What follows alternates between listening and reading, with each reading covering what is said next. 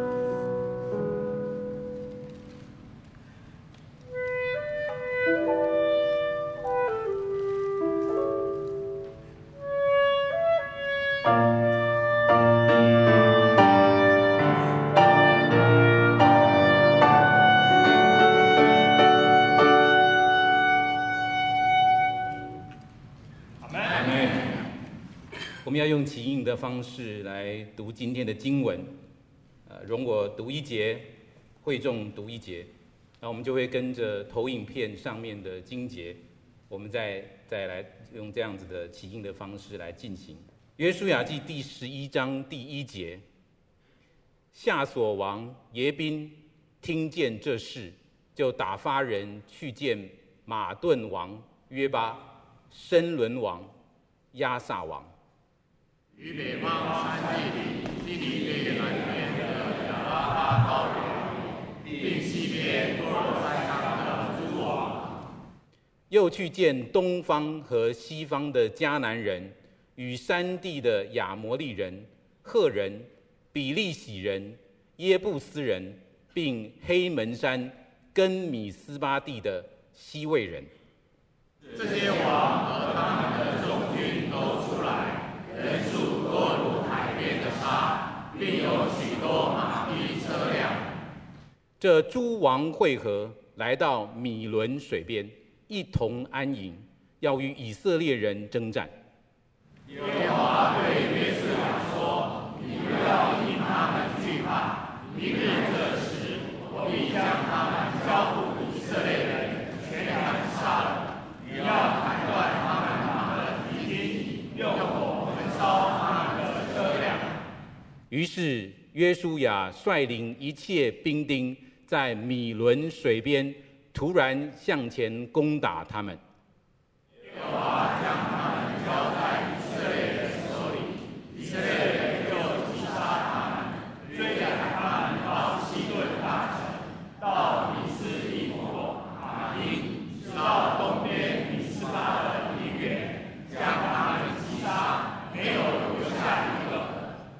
约书亚就照耶和华所吩咐他的去行，砍断他们马的蹄筋，用火焚烧他们的车辆。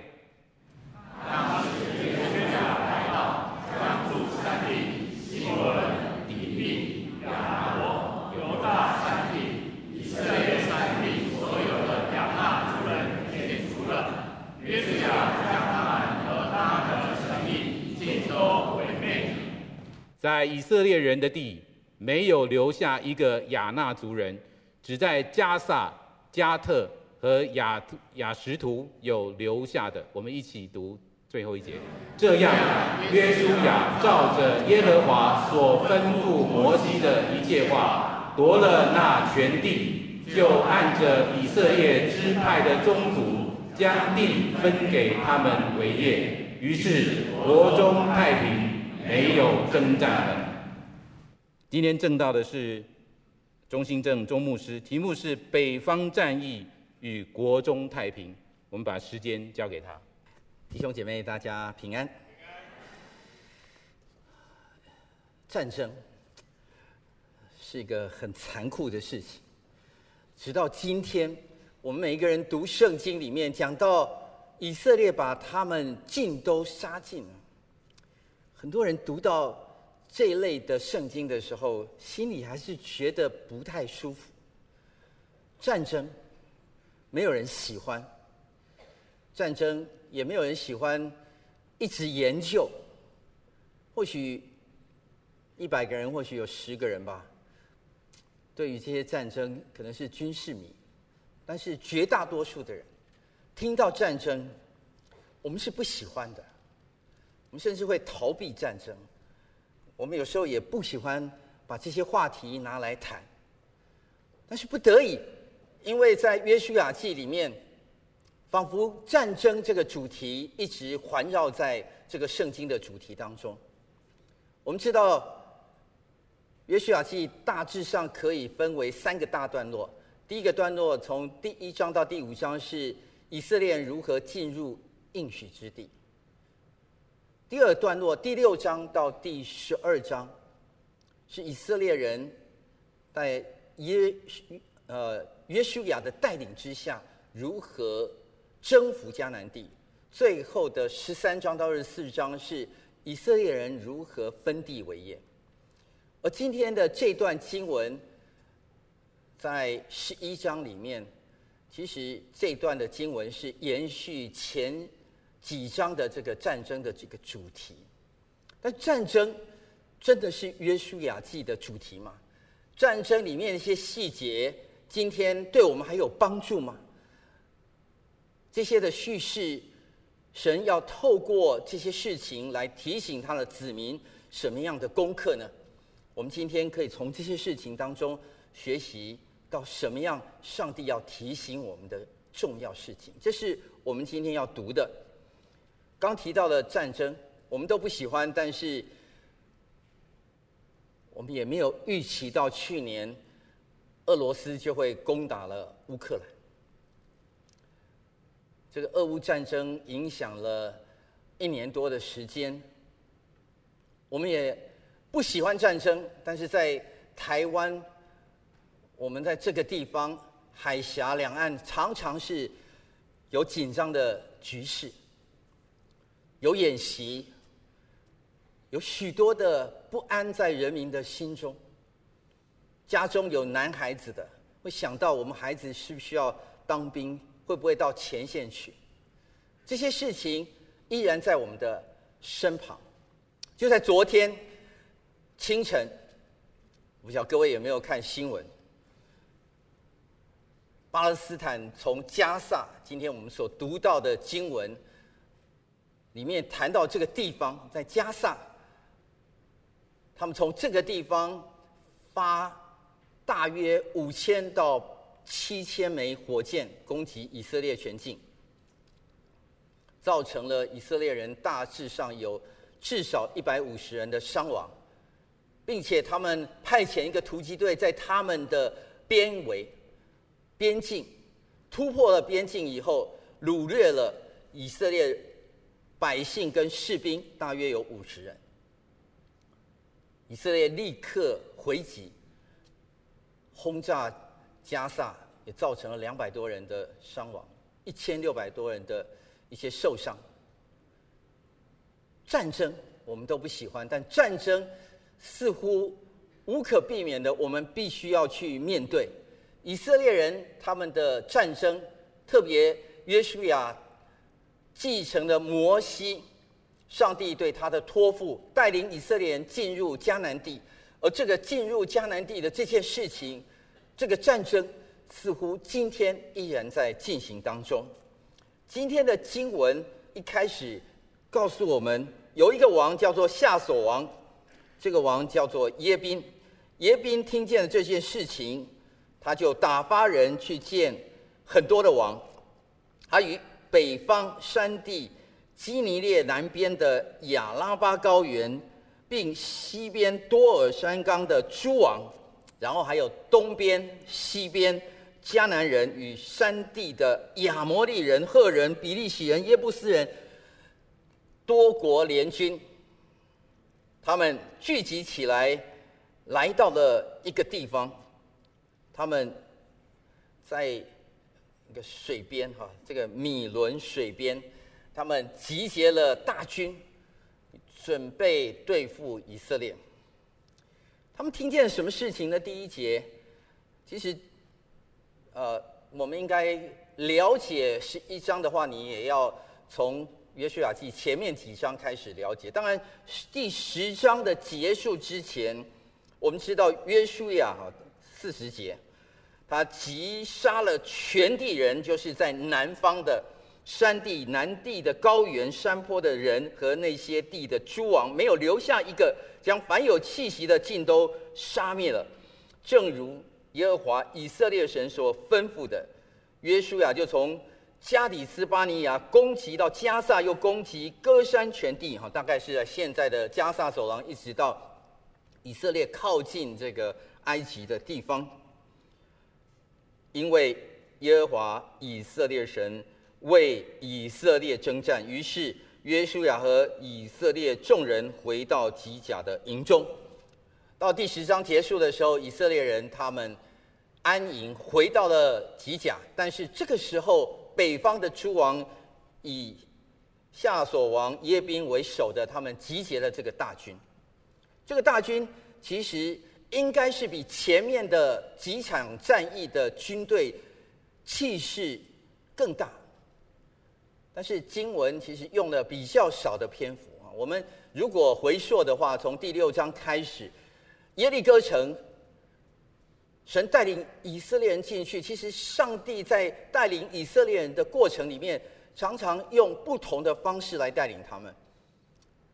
耶利哥城是绕城了七圈以后，城墙倒塌，他们没有耗费一兵一卒就赢得了耶利哥城的战争。但神吩咐他们：你们不可以取耶利哥城的任何的东西。没想到进入到第八章的时候，他们。因为耶利哥城的胜利，他们来到第二个城爱城，他们以为以色列人很聪明，他们派探子，然后进去，然后看一看爱城。哇，这个地方其实是一个不大不小的地方。我们不要耗损兵力，我们派两三千人就进去就可以了。以色列人的突击队是最有名的，他们派他们的海豹部队进去了以后，没想到爱城的人他们有所预备，一场战争打起来以后，两千人溃败。不成，军啊，就是一路的被他们追杀。三十六个优秀的以色列的军官，就在那个城役的战役当中，他们牺牲了。约书亚他非常难过，脱下他的衣服，问上帝到底是怎么回事。神告诉他们说：“你们中间有人取了当面之物。”最后找出来是亚干。亚干取了一些金，取了一些银，取了一些衣服，然后。上帝说：“这些是当面之物，亚干做这些事情，你们要处理掉。”约书亚于是处理了亚干的罪的问题，之后再次的带领以色列人攻克了爱城。然后经过了爱城战役以后，以色列人在全地啊，迦南的全地，当时的世界的中心就是这个以巴勒斯坦这个地方的这个世界中心。世界中心的舞台是以色列人的征战。基遍人他们听见了，哇，这糟糕了！所以基遍人就用巧计装扮成一个很远方来的人，然后在那个地方，他们就骗了以色列人说：“我们是要来跟你求和的。”以色列人不查，然后就与他们立下盟约。这个盟约让基遍人不被杀，但是这也是上帝的恩典，让。基遍人可以存活，作为服侍以色列人的奴仆。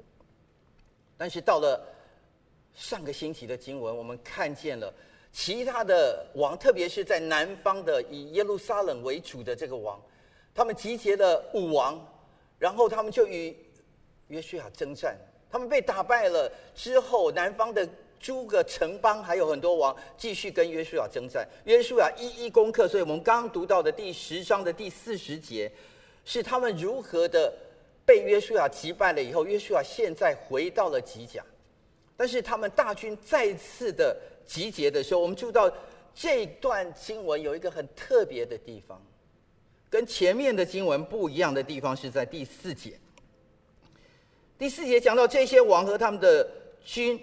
啊，众军都出来，人数多如海边的沙，还有，并有许多的马匹车辆。弟兄姐妹，这一段的描述虽然轻描淡写，但是他们人数如海边的沙，他们有马匹，有车辆，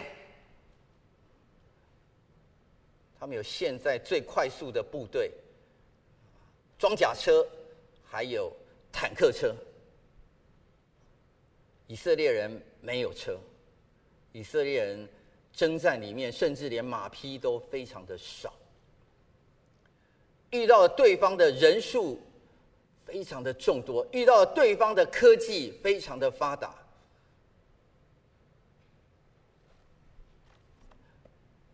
北方诸王想要震慑以色列人。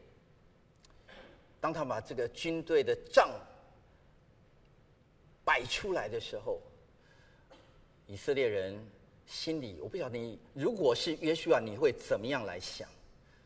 我想，我如果是约书亚的话，我心里会有一些些的顾虑跟害怕，因为现在的军队可能是之前战役的总和，比他们之前面对的敌人还要多，他们的科技更发达。如果你今天面对到敌人非常的强大，人数众多，又有飞弹，又有潜水艇，又有航空母舰，又有各样的坦坦克、大大炮，又有无人机，我不晓得各位你会怎么样来面对这个事情。以色列人在上帝的面前，我相信经过了多场战役之后，约书亚有一个祷告。但是他心里必然有一些些的胆怯跟害怕。主啊，现在应该怎么办？神立刻回应了约书亚，第六节：神知道约书亚心里在想什么。他面对这个敌人，耶和华对约书亚说：“你们不要因他们，因他们，他们什么？人数如海边的沙，他们的马匹，他们的车辆，许许多的科技比我们优优良。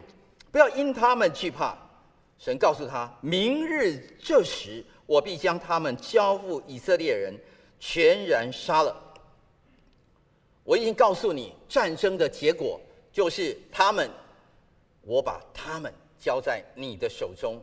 后面有一句话很重要：你们，约书亚，你，你，你是首领，你要砍断他们的马的蹄筋，用火焚烧他们的车辆。你不但要打胜仗，而且你要做一件事情，这件事情是我吩咐你的。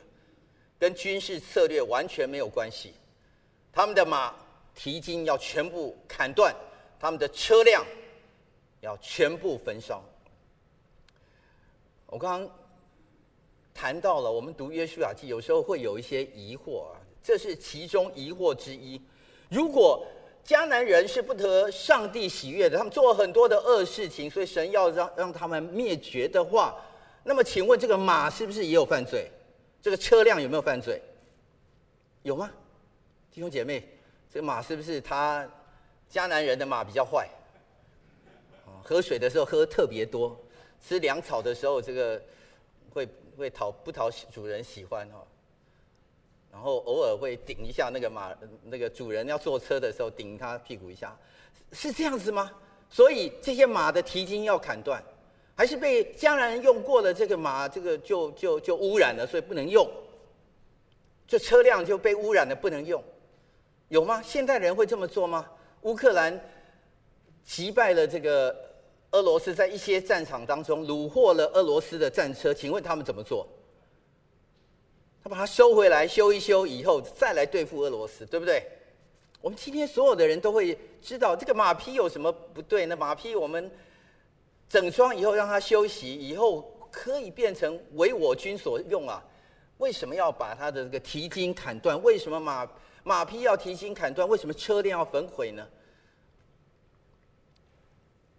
我们看见了上帝的作为在这里面，神特别来告诉约书亚：“你要听我的。”其实这一段的征战的叙事当中，从第六章一直到十二章。战争从来不是真正的主题。如果你想研究战争，研究人是怎么样对付其他族，研究要怎么样突击，要怎么样这个诈术，然后让对方会误以为怎么样怎么样，然后你才可以战争。你要研究的话，这本书不是《孙子兵法》。这本书所告诉你的事情，不是在描写战争的细节。上帝和他的子民，其实上帝。要透过约书亚记来告诉他的子民什么样的事情，是透过战争的叙事，希望和他的子民有一个重修关系的机会。我再说一次，其实约书亚记从第六章到十二章，不是在描写这个战争的叙事为主轴，而是透过战争的叙事来告诉以色列百姓，上帝。他究竟和他们的中间，和他的子民之间有什么样的心意？希望如何与他们重修那个关系？所以，当约书亚听了神的话之后，我们注意到了，约书亚就带领的一切的兵丁在米伦的水边，他当然还是用了一个战术，这个战术是突击，他派遣突击队突然向前攻打他们。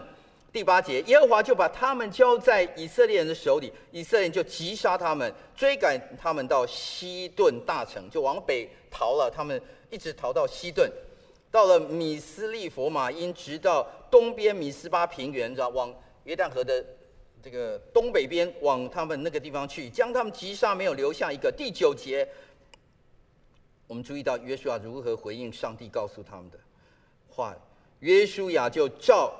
耶和华所吩咐他的去行，砍断他们马的蹄筋，用火焚烧他们的车辆。弟兄姐妹，约书亚按照上帝的话来行，把马匹蹄筋砍断，把车辆焚烧。如果按照正常的人来看的话，马跟车辆何其无辜，他们是中性的。但是神为什么要这么做？这是我们可以学的第一个功课。这个功课其实神不断的在第六章到十二章中间出现。神有时候让我们其实会有一些费解，正如他在第八章、第九章的时候。他叫以色列人不可以取耶利哥城的财物，一个都不可以取。哎，可是当以色列人处理了亚干的问题之后，亚干私底下藏了这些不该取的物品，神击杀他，让他受了惩罚。可是当他们第二次进了爱城的时候，同样的原则，同样的军队进去到爱城，神说这一次爱城的东西你们可以拿去用了。战利品你们可以拿去用，神忽是忽非吗？神的原则是有一点点按照他自己喜欢，啊，就就就按照他的心意来做，是这样子。其实上帝有一个原则，我们透过这个经文里面，我们知道上帝有个脉络，这个脉络是神说不当取，你不要取，但是神又看见你在那些物质的事情当中，你非常非常执着的时候。神要告诉你，赏赐的是耶和华，收取的是耶和华。我可以赏给你，我也可以收取。当你拿到这些物质的时候，你知道是耶和华给你的。透过物质，你是与神更靠近呢，还是透过物质，你请神离开？我要物质。这是上帝透过在第八章、第九章、第七章来告诉我们的事情。今天来到了十一章。这个马匹，这个车辆，同样的，约书亚毫无悬念，从来没有跟上帝再 argue 一句话的。他知道了，他体会了，他知道上帝要做什么事情。神说：“你不要取这些东西。”他说：“Yes，Lord，I will follow you。”他把这些事情都处理了。他知道上帝的心意是什么，因为这些东西原先是他害怕的，他害怕敌人的军队如海边的沙，他害怕对方的科技。你今天掳获了对方的无人机，你掳获了对方的潜艇，你掳获了对方的航空母舰，你掳获了对方的坦克车，你会说全部把它击毁吗？你不会。但是，当你害怕潜水艇、害怕航空母舰、害怕坦克车的时候，神说这些东西，你把它们全部处理掉，因为为你征战的是耶和华，打仗的人是耶和华，这是耶和华的征战。耶和华愿意你在这个征战当中看见上帝在引领你。当你越害怕这些事情的时候，你也想靠这些事情的时候，神说不要靠这些东西。这些东西，我超越这些东西，我也可以给你这些东西，但是你不要靠这些东西。透过处理掉这些事情，神再次的赢回他和约书亚之间的信任。约书亚他带领以色列百姓，其实是一个旅程。这个旅程不是征战的旅程而已，这个旅程其实是一个重修与上帝信心功课的旅程。我们看见了第六章、第七章、第八章的结束的时候，他们第二次出发要攻击爱城之前，他们回到了以巴路山和基利心山，他们在那个地方与神重新的立约，六个支派在这边，六个支派在那边。他们把《生命记》的经文再次的读。我若今天按照神的律例而行，我会得到什么样的祝福？我若今天不按神的律例而行，我会受到什么样的咒诅？为什么要大声颂扬？因为以色列人的心需要被教导。这个旅程不是征战的旅程，不是打仗的过程的一个叙事，是一个上帝的子民如何与上帝重修关系的一个旅程，神要我们信靠他，神要我们回到他的面前，神要我们爱他，神要我们知道他爱我们，所以他为我们征战。他要他的子民完完全全的回应他的爱，告诉他们：你们爱我们是出于你们的自愿。你若不愿意，你爱那个物质，你可以随随着物质灭亡。但是我愿意你们回到我的里面。这是上帝要透过这不同的叙事里面来告诉以色列百姓的。约书亚因为他是领袖，他带领以色列人，他知道这个中间的妹妹嘎嘎，他知道这个过程里面重点在于信靠神，而不是马匹，不是车辆。于是，当约书亚转回夺了夏琐以后，他就用刀击杀了夏琐王。因为夏琐王在这些诸国当中是为首的，以色列人就用刀击杀城中的人口，将他们进行杀灭。凡有气息的，没有留下一个。约书亚用火焚烧夏所。各位注意到，约书亚焚烧了夏所城，但是在其他的城，他却没有焚烧。当然，有很多的历史学家或者圣经学者说，这是因为夏所王是为首的，所以要先擒王，擒贼先擒王。所以把这个手杀了，其他的可以罪没那么大啊。我我我读到这段经文的时候，其实我看到的，其实上帝的心意在这些诸王当中，这些人，上帝为什么要击杀他们啊？他们难道不是人吗？他们他们的罪有这么深吗？你不能给他们一点点悔改的机会吗？主啊，你这个是不是对他们太残忍了呢？圣经告诉我们，其实神对他们也有宽容，神对他们也是爱他们的。在创世纪十五章，当神与亚伯拉罕立约的时候，神就已经告诉亚伯拉罕了，他说：“这个地方我要赏赐给你跟你的后裔，但是，但是。”时间还没有到，你的后裔要到埃及去，那个地方人会苦待他们四百年，然后你要平平安安回来，带他们进去这个地方。这个地方现在、当时四百年前和亚伯拉罕立约的时候，他说这个地方的亚摩利人的罪孽还没有满意。弟兄姐妹，神在四百年前就知道亚摩利人的罪孽，神从来也不是不爱亚摩利人。神宽容他们，圣经在旧约的先知书里面多次谈到，神派遣先知把他的信息告诉以色列人，告诉犹大人，同时也告诉了列列国的人。所以，当尼尼微愿意悔改的时候，神是接纳他们的。神爱世界万国万族的人，愿意他们都听闻福音，所以他也留四百年，弟兄姐妹，四百年给亚摩利人。亚摩利人是迦南人的一个简称。上帝没有不爱迦南人，可是当他们拒绝上帝的时候，圣经说他们是硬着他们的心。我们知道经文给我们一个线索，也就是十八节。约书亚和这诸王征战了许多日，除了基变的西魏人之外，没有一城与以色列人讲和的，都是以色列人征战夺来的。二十节，因为耶和华的意思是，是要使他们心里刚硬，来与以色列人征战，好叫他们尽被杀灭，不蒙怜悯。正如耶和华所吩咐摩西的。弟兄姐妹，有时候我们会读到这段经文的时候，我们也。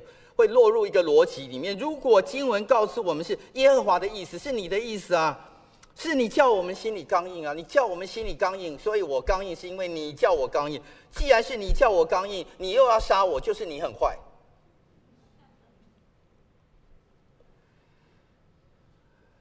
弟兄姐妹，刚硬，harden their heart。事实上。原文的意思是，他们的心，他们有一个非常巩固、坚固、不可破的信念，在那个地方。他们敌对上帝的信息，他们非常的坚固。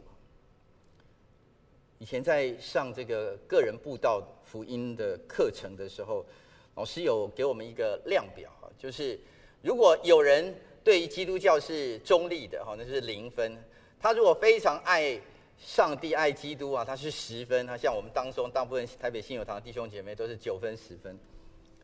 但是他有有一点点慕道啊，来这边可能一分、两分、三分、四分、五分，然后到了七六七分就开始想要受洗了。可是也有一些弟兄姐妹，他们的朋友是从零分一直到负十分。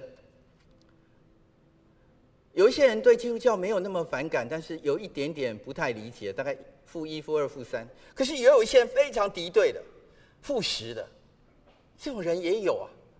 亚摩利人、亚纳人这一代的人，他们的心是刚硬的。圣经告诉我们。他们硬着心，上帝给他们四百年，上帝多次派遣很多人告诉他们：你们也要悔改。其实耶和华的军队进来的时候，就是给他们一个悔改的机会。当中有一种人叫做畸变人，畸变人他们抓紧了这个机会。他们虽然用的诡计，但是上帝有怜悯，各位弟兄姐妹，上帝的怜悯就在畸变人当中。畸变人最后，其他的迦南人要来攻打他的时候，以色列人，上帝允许他们去保护畸变人。上帝的心是爱世界万国万族的人，上帝从来不希望他们被灭亡。今天我们所有的弟兄姐妹坐在这里，台北信友堂，我们在台北这个地方可以信耶稣，岂不是上帝的恩典吗？上帝愿意世界万国万族的人都来敬拜他，都来认识他。但是，当我们不愿意这么做的时候，我们把自己的心刚硬的时候，我们坚固我们自己，我们要敌对上帝的时候，我要打击上帝。上帝的军队来到这里，上帝的先知来到这里，上帝的信息来到这里，我要跟你对抗。我不但要打击你，我要对你与你对抗，我要杀灭你。上帝知道，所以上帝说他们刚硬他们的心。神既然知道他们是这么做的，神的恩典在这个地方告诉约书亚，与他们的征战，叫他们尽被杀灭，不蒙怜悯。这不蒙怜悯是他们的心的选择，正如先知以赛亚在第六章以赛亚书所说到的：当神说，谁愿意为我去传这个福音呢？以赛亚说：“我愿意去。”可是经文马上告诉我们说，当上帝的信息进入到百姓的时候，他们心蒙了脂油，他们不愿意。这个不愿意的心，其实在今天的世界里面还是非常的多。弟兄姐妹，我们需要重新的思考这个问题。这个不愿意的心，其实不是只有在零到负十的这一段的人。我们以为这些人都是不信的人，在硬着心。我们自己也要回想一下，我们这个零到十的人，我们有没有硬着我们的心？上帝如何的透过每一天与我们的相交过程当中，神如何的召唤我们、宽容我们、怜悯我们，好叫我们的心不要硬着这样的心，弟兄姐妹。这是上帝提醒我们的另外一个功课。第一个功课就是那个马匹、蹄筋你要砍掉，车辆你要烧掉，因为那不是你能够依靠的。第二个重要信息就是告诉我们，你不要硬着你的心。第三个重要的事情就是，约书亚在这一段里面让我们看见征战、征战、征战、征战。好像无穷尽的征战，到底什么时候这个征战可以结束啊？我们什么时候才可以国中有太平？什么时候不受飞弹的威胁？什么时候可以不要怕去当兵？什么时候可以真正的安居乐业？神告诉我们，神对他的百姓的心意是什么？二十一节到二十三节，当时约书亚来到将住山地、希伯伦、底璧、亚拿伯、犹大山地、以色列山地，所有的亚衲族都剪除了。弟兄姐妹，这个亚衲族就是四五十年前，当时摩西派了十二个探子，这十二个探子有两个首领，一个就是约书亚，一个就是迦勒，另外十个人跟着这两个人进去到迦南地。他们看见哇，这个地方的那个葡萄啊，就是肥美啊，然后很多很多好吃的东西。但是那十个人看见的是亚衲族的人，他看见亚衲族人说：“哦，这个亚衲族的人都非常的高大，他们像是巨人，身高一九五，两百。我不晓得各位你打球的时候有没有遇过那个一九五两百的人哦？我高中的时候在师大附中是篮球队。有一天，我们的教练把我们这个篮球队聚集，说：“哎呀，今天呢，我们下午要到就在信义路不远的地方，靠近安和路的这个学校啊，叫东方工商。当时东方工商有很多的这个青年国手，说我们今天跟他们来一场友谊赛。我去，就就就就哇，很兴奋，进去到东方工商的那个球场的时候，他们球队的这个队员一站出来。”才感觉什么叫一九五，什么叫两百公分。遇到了巨人，遇到巨人以后，我们还没打哈，就觉得啊必输的，头垂垂的。今天今天必输就算了哈，今天就来这个切磋一下哈，跟跟这个这些都是我们的明星哈，呃这个这个我们希望他签个名就就就回家了。所以那十个人就是遇到了巨人，他就说哦这个这个这亚纳族的人哦。可敬可畏哈，我们最好回家哈。这个这个不要不要不要不要拒绝他们。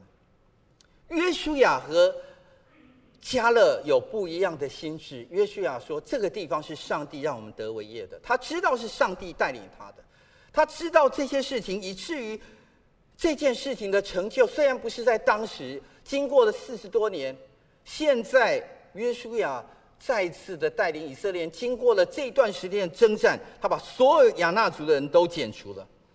当年他们所害怕的亚衲族的人，这些巨人，这些他无法攻克的，在以色列人的地没有留下一个亚衲族的。啊，对不起，各位注意到后面第二十二节后半段，只在加萨、加特和雅什图有留下的。今天就是为什么昨天有这五千个。七千个这个飞弹，因为在加萨那个地方还有亚衲族的人。这样，二十三节，约书亚照着耶和华所吩咐摩西一切话，夺了那全地，就按着以色列支派的宗族，将地分给他们为业。最后一句话，于是国中太平，没有征战了。弟兄姐妹，我们期盼一个没有征战的一个日子。没有征战，peace，希伯来语是 shalom。上帝的安息要赏赐给以色列人，国中的太平，其实不是没有征战，国中的太平是以色列人与神同在。当上帝在他们当中成为他们的保护，上帝与他们同在的时候，他们国中有太平。以色列人一直在强敌环绕的环境当中，直到今日。以色列人他们到今日还没有想清楚，他们为什么会这样？他们今天面对了这个四周围都是敌对他的国家的时候，他们比较相信飞弹，相信 F 三十五，相信铁穹的防卫系统。比较相信自己需要核子武器，他们比较相信美国总统要靠在他们这边，他们相信他们的男女都要成为战士，才能够保卫他家。这些都没有错，弟兄姐妹，你需要做预备。但是以色列人真正何时归回那真神？圣经告诉我们，有一日以色列全家都要回到父神的家中，那一日国中必然会太平，国中必然没有征战。这个征战是因为耶和华为他们征战，他们自己可以因着神得着那真正的太平、平安、安息。弟兄姐妹，这个信息岂不是也是对我们来看的吗？你有什么样征战？教会有什么样征战？不一定是战争，不一定是 at war，但是这个每一天的生活当中，你害怕什么？你依靠什么？有人读书的时候就害怕写程式，写电脑程式。有一天他学会了电脑程式以后，他就依靠电脑程式。有人害怕英文，有一天他英文学得很溜的时候，他依靠英文。有人有有有人可能依靠这个，有人依靠那个。诗篇二十篇第七节告诉我们：有人靠车，有人靠马。但是我们要提到耶和华我们神的名。弟兄姐妹，你靠什么呢？你的车、你的马是什么呢？你每一天的生活当中，你生活、工作、家庭，其实我们都有不同的环境的压力给我们的征战。在这些征战当中，我们学到了与神重修旧好的那样的一个功课吗？你是否像以色列人一样，在以巴路山、在基利新山，在那里重新的与神立约呢？我们每一个月的主日崇拜里面有圣餐，我们在圣餐里面，我们求神接近我们、更新我们，我们如何的能够依靠他呢？诗篇的二十篇，除了刚刚我读到第七节以外，第八节、第九节，诗篇二十篇第八节。是诗人的祷告，他们都屈身扑倒，我们却起来立得正直，求耶和华行拯救。我们呼求的时候，愿王应允我们。我们不是孤苦无依的，我们是有王保护的。你远离了王了以后，没有人可以保护你。弟兄姐妹，我们需要上帝，我们需要神。我们需要回到他的面前，我们需要天天与他更新。我们不要靠车，我们不要靠马。我们虽然需要预备，但是飞机、大炮、航空母舰不是我们真正需要害怕的。我们有上帝，他是我们的保障，他是我们的王。我们一起低头祷告。主啊，我们感谢你。谢谢主，你爱我们，你爱以色列人，你愿意他们回到你的面前，更新他们的生命，让他们归向你。谢谢主，我们知道你今天也依然把这个信息告诉我们的弟兄姐妹，让我们可以回到你的面前，时刻的提醒我们：别人靠车，别人靠马，我们靠的是耶和华的名。谢谢主，感谢你，祷告奉耶稣的名求，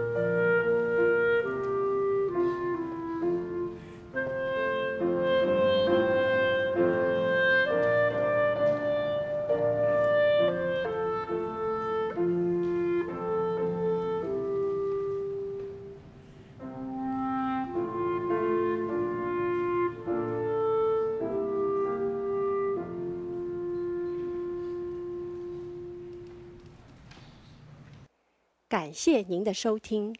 若需进一步详细资讯，请上本堂网站：www 点 hfpchurch